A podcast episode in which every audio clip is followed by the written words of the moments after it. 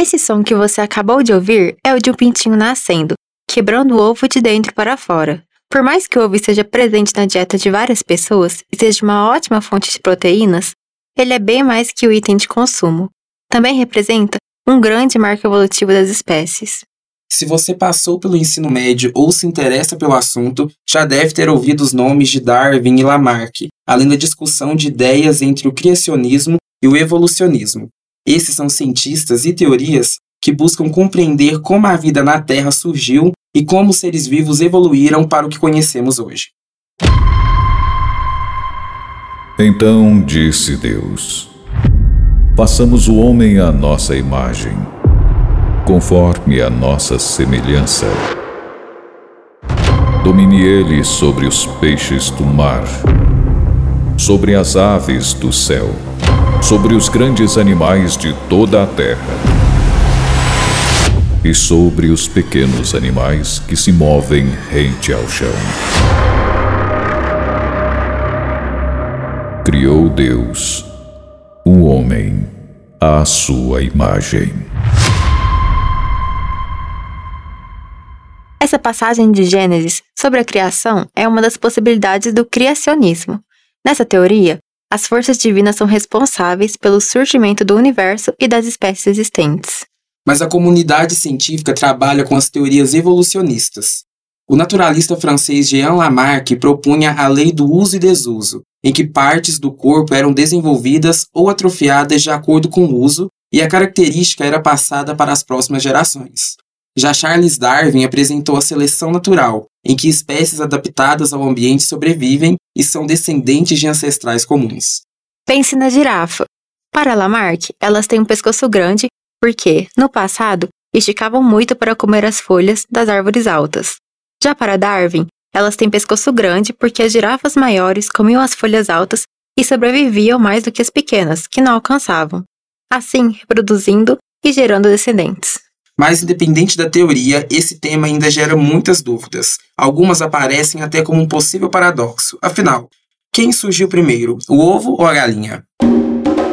Ai, essa pergunta me deixa confusa. Eu acho que a galinha, porque assim a galinha não teria o ovo, não sei. É, acho que a galinha, que era outro bicho e que botava ovo também. A galinha. Mas Quem ia botar o ovo? Eu acho que veio o ovo. Porque ela tem que ter saído de algum lugar. E você pode falar que foi algum tipo de mutação genética pro outro animal. Entendeu? Aí alguma mutação genética aconteceu ali, aí botaram um ovo e saiu a galinha. Eu acho que foi a galinha, porque ela era um animal antes, sei lá. E aí acabou vindo da galinha, é isso? Não sei. Eu sou Viviane Aiko, estagiária de design na divisão de divulgação científica da Diretoria de Comunicação Social da UFO. E eu sou Túlio Daniel, estudante de jornalismo também na UFO. E para responder essa e outras perguntas, convidamos Sérgio Russo Mattioli. Ele é pós-doutor em Biologia Genética e faz parte do Departamento de Genética e Biologia Evolutiva da USP, a Universidade de São Paulo. Antes de seguirmos nosso papo, ao Pedalvider ajuda a gente a trazer mais conteúdos legais para você. Siga e avalie o Ciência Pedalvider na sua plataforma preferida. Estamos no Google Podcasts, Breaker, Spotify, Amazon Music, Deezer, Apple Podcasts, além das nossas redes sociais, o TikTok, Twitter e, claro, as redes sociais oficiais da UFO. As arrobas você encontra aqui na descrição. Tem aquele tema que você é fascinado e gostaria que trouxéssemos um especialista para falar sobre? Sugere ele para a gente no nosso WhatsApp. E como bons podcasters, tem que ser por áudio. Chama a gente lá, 99966-2021. Repetindo, 99966-2021. O DDD é 34. Vai que sua voz aparece nos próximos episódios?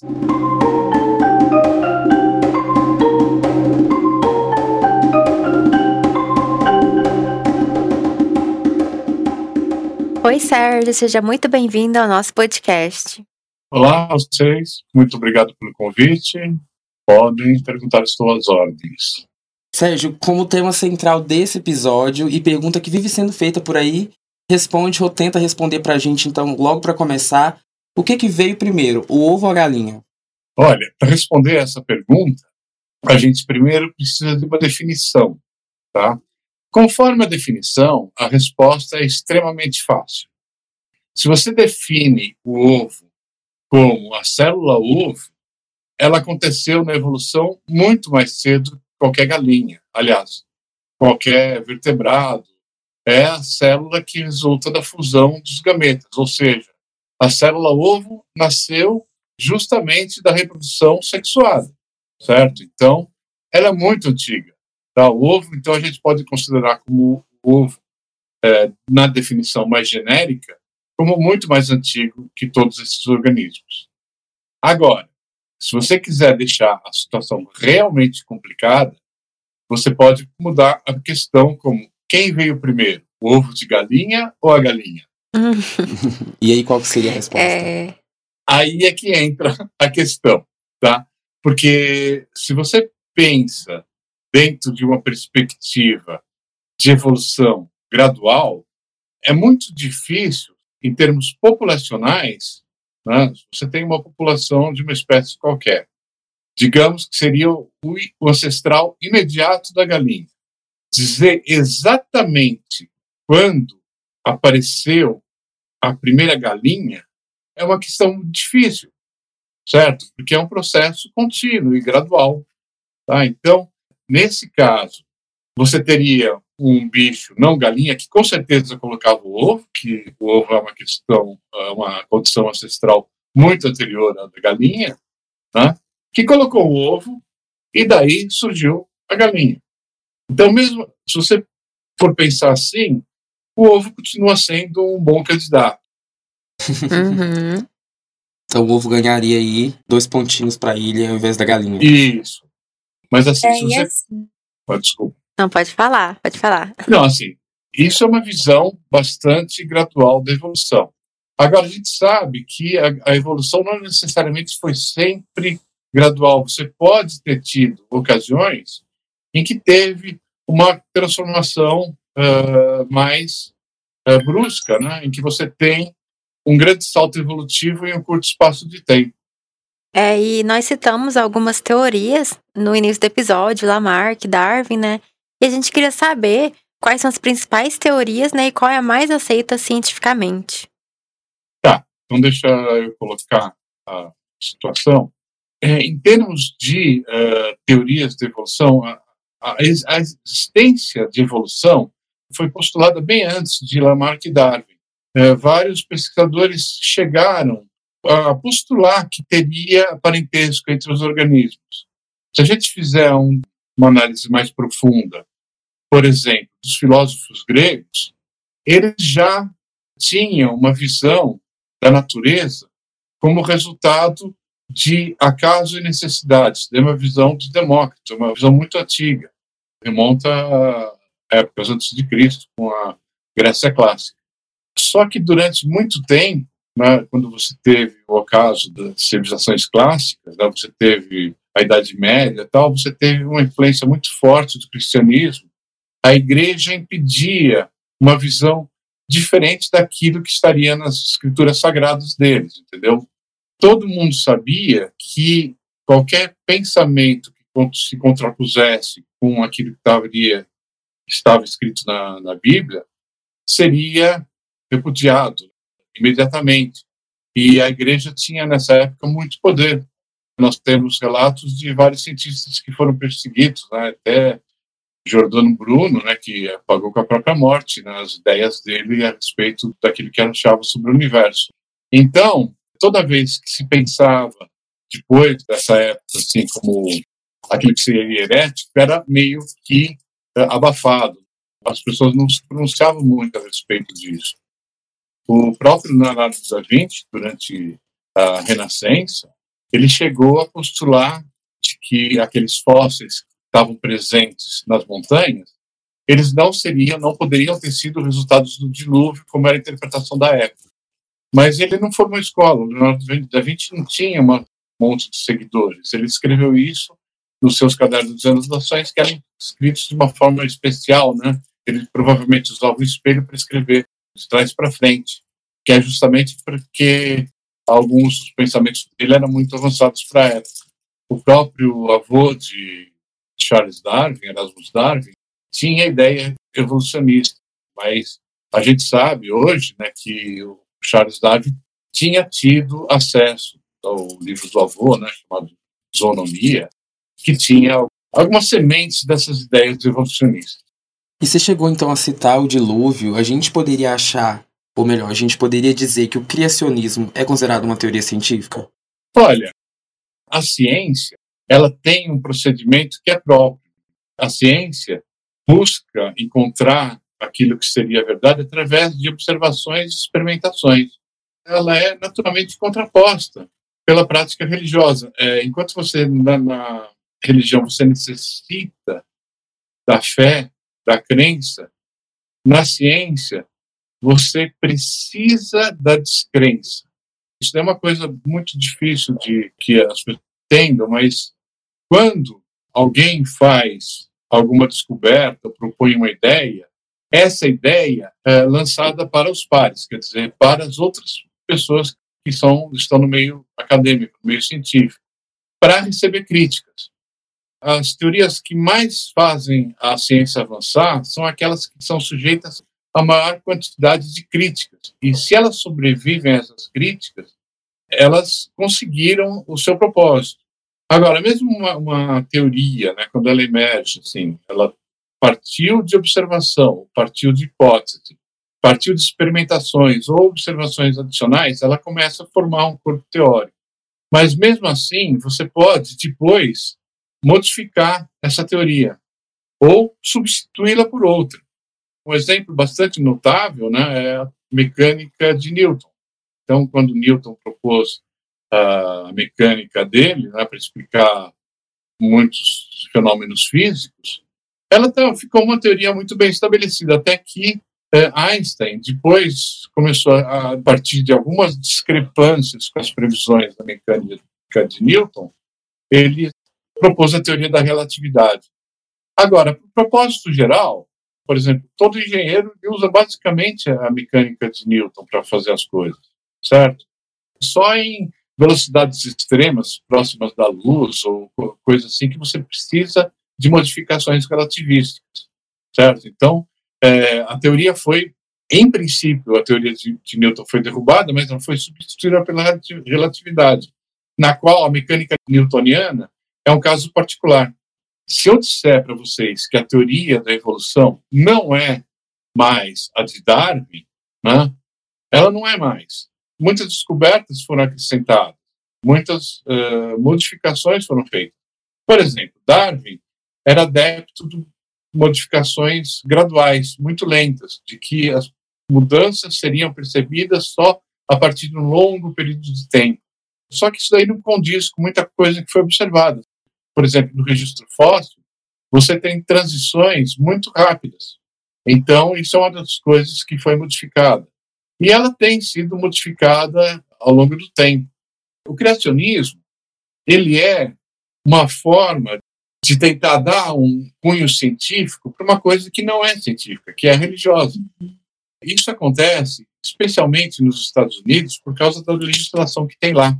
Eles têm uh, a primeira emenda da Constituição, que faz uma separação entre igreja e Estado, não nesses termos, mas é interpretado como uma separação de igreja e Estado, de tal forma que o Estado não pode apoiar nenhuma das religiões. Daí, por um lado, assegura uma liberdade de religião muito grande, por outro lado, ele meio que impede que você tenha financiamento público de ensinamentos religiosos, principalmente nas escolas.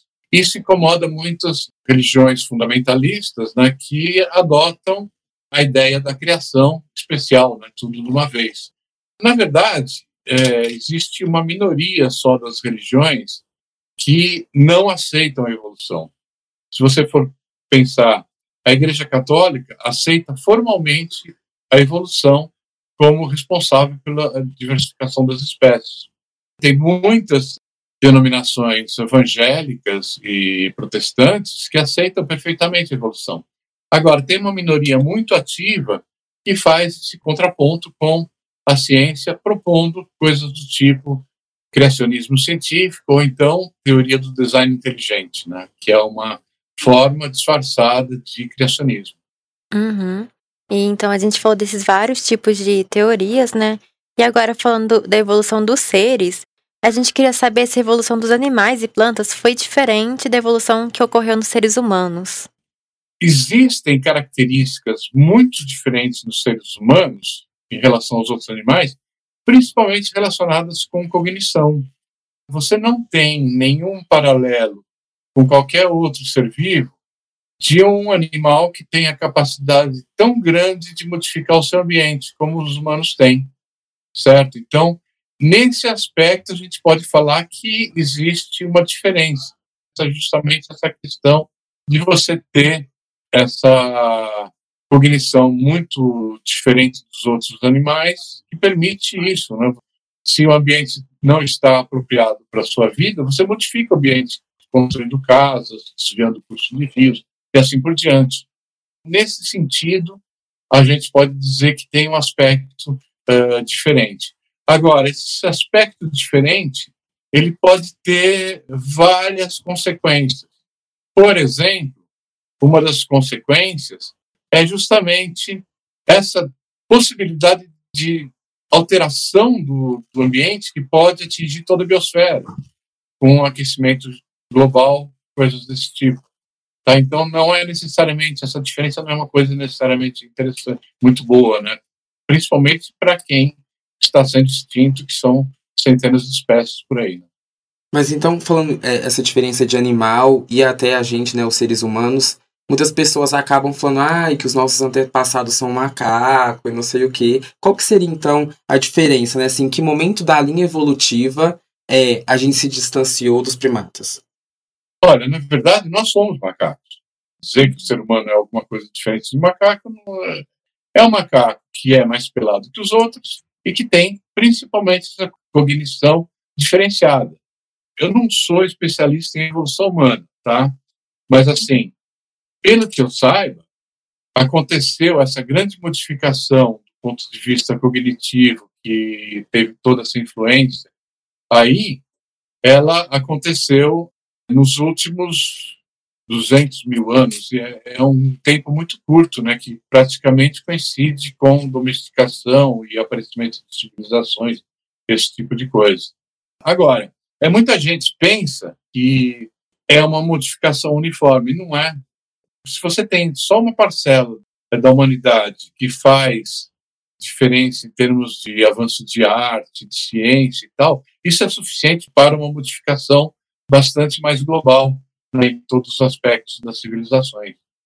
E assim, nessa questão aí do ser humano, também, é, você acha que nós ainda estamos evoluindo com o passar dos anos, passar das gerações?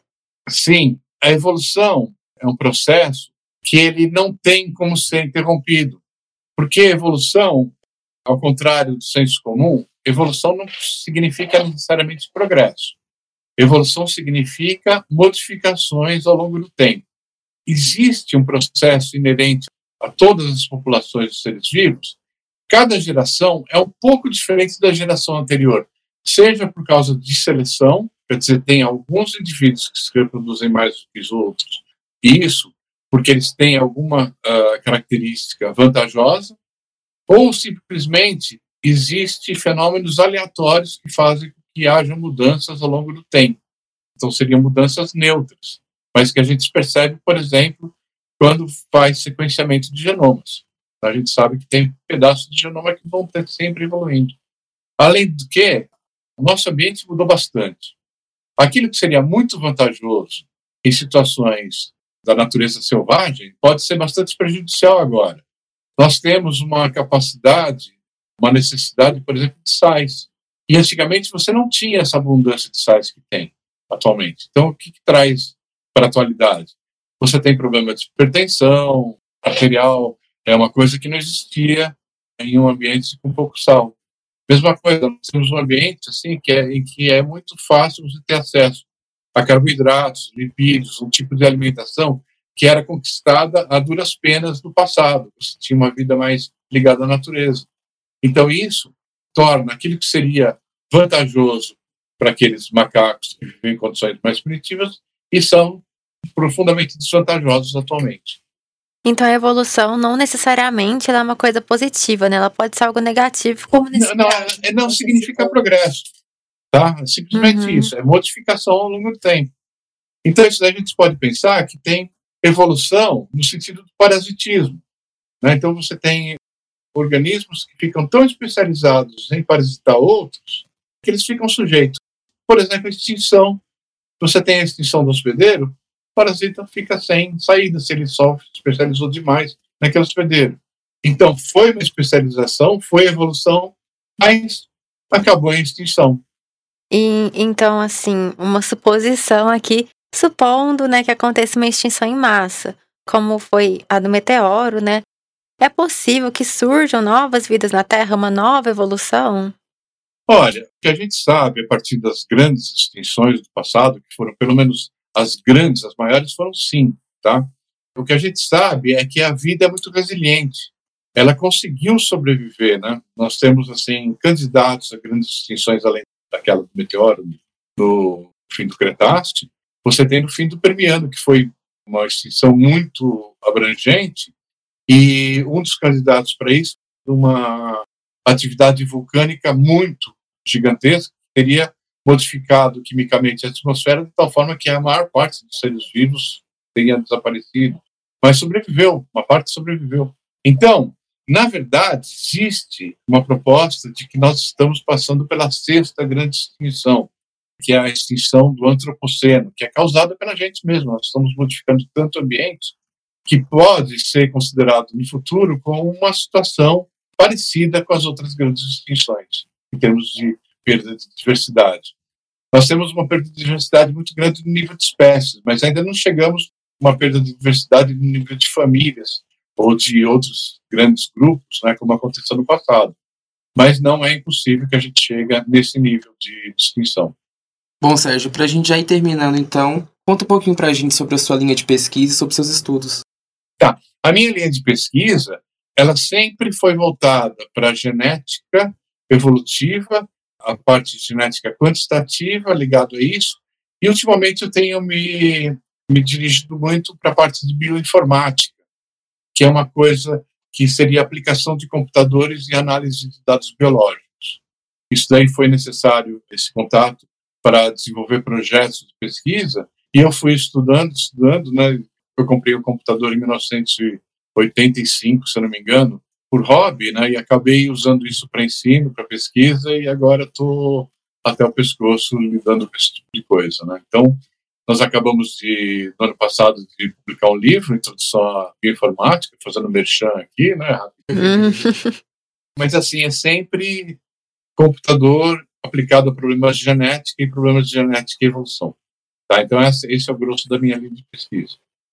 É isso então, Sérgio. Muito obrigado pela sua participação aqui para tentar ajudar a gente a resolver esse paradoxo aí do ovo da galinha. Ah, muito obrigado. Espero que tenha ajudado. Espero que não tenha colocado mais confusão do que solução.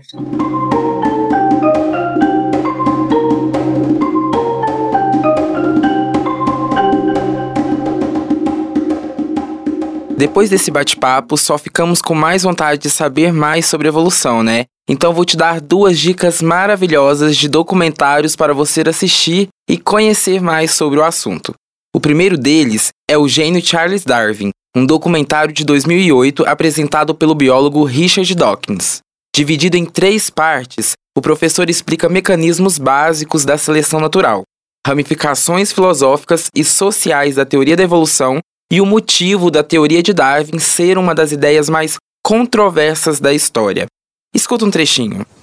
Esta série tratará talvez uma das ideias mais poderosas que já ocorreram à mente humana.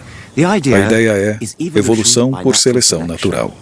E o gênio que a pensou foi Charles Darwin. Eu sou um biólogo, e Darwin foi uma inspiração para mim por toda a minha carreira. Sua obra-prima sobre a origem das espécies foi publicada há 150 anos atrás. Ela mudou para sempre a nossa visão em relação ao mundo e o nosso lugar nele. O que Darwin alcançou foi nada menos que uma completa explicação da complexidade e diversidade de toda a vida. E ainda é uma das ideias mais simples que alguém jamais teve. A minha segunda dica é para quem gosta de ficção científica. Falamos aqui um pouco sobre a evolução dos animais e do homem aqui na Terra. Mas já parou para pensar se caso exista vida em outros planetas, como as criaturas se evoluíram e sobrevivem? O diferencial de A Vida em Outros Planetas, um documentário da Netflix, é que eles aplicam leis da natureza aqui do nosso planeta para teorizar. Já imaginou como os animais se evoluiriam e como seriam em um planeta com dois sóis? Ou em um planeta extremamente gelado? Márcio, solta um trechinho pra gente. A Terra, lar de milhões de espécies.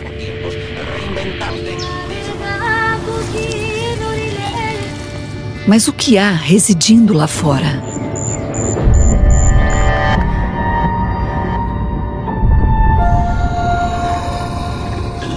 Há incontáveis planetas permeando o universo. Se a vida existe em apenas uma fração deles, então o universo deve estar vivo.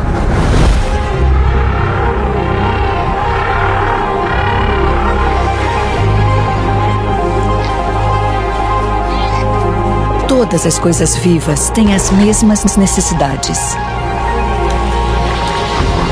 se alimentar,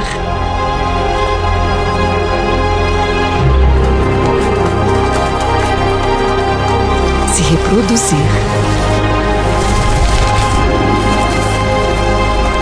E evoluir. Ao se aplicar às leis do nosso planeta, ao resto do, do universo, é possível imaginar o que seria a vida em outros planetas. É isso então, pessoal. Muito obrigada a você que nos ouviu até aqui e obrigada a Túlio pela parceria em mais um episódio. Eu que agradeço, Vivi. Se você ainda não ouviu, estamos juntos também no episódio 52 falando sobre música caipira. Dá o play lá depois e aproveita para já se inscrever e assinar na plataforma que nos ouve. E lembre também de seguir e acompanhar o outro podcast da UFO, o UFOcast. Ele acontece todas as quintas ao vivo no canal da UFO no YouTube e fica disponível no Spotify. Um abraço e até a próxima! O Ciência Pé do Ouvido é o podcast da Divisão de Divulgação Científica da DIRCO, a Diretoria de Comunicação Social da Universidade Federal de Uberlândia. A coordenação é da Dielen Borges, jornalista e pesquisadora aqui na UFO. A apresentação, produção e entrevista desse episódio foram feitas por mim, Túlio Daniel, estudante de jornalismo aqui na UFO, e pela estagiária de design Viviane Aico. A supervisão do roteiro foi feita pela jornalista Nayara Chaya.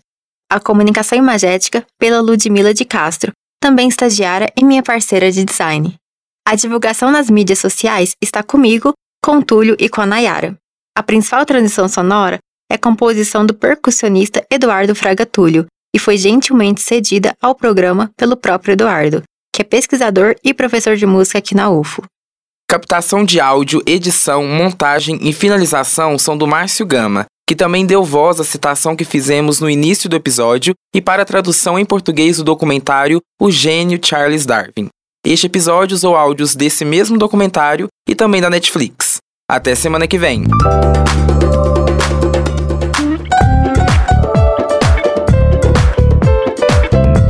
Ciência. Ao pé do ouvido.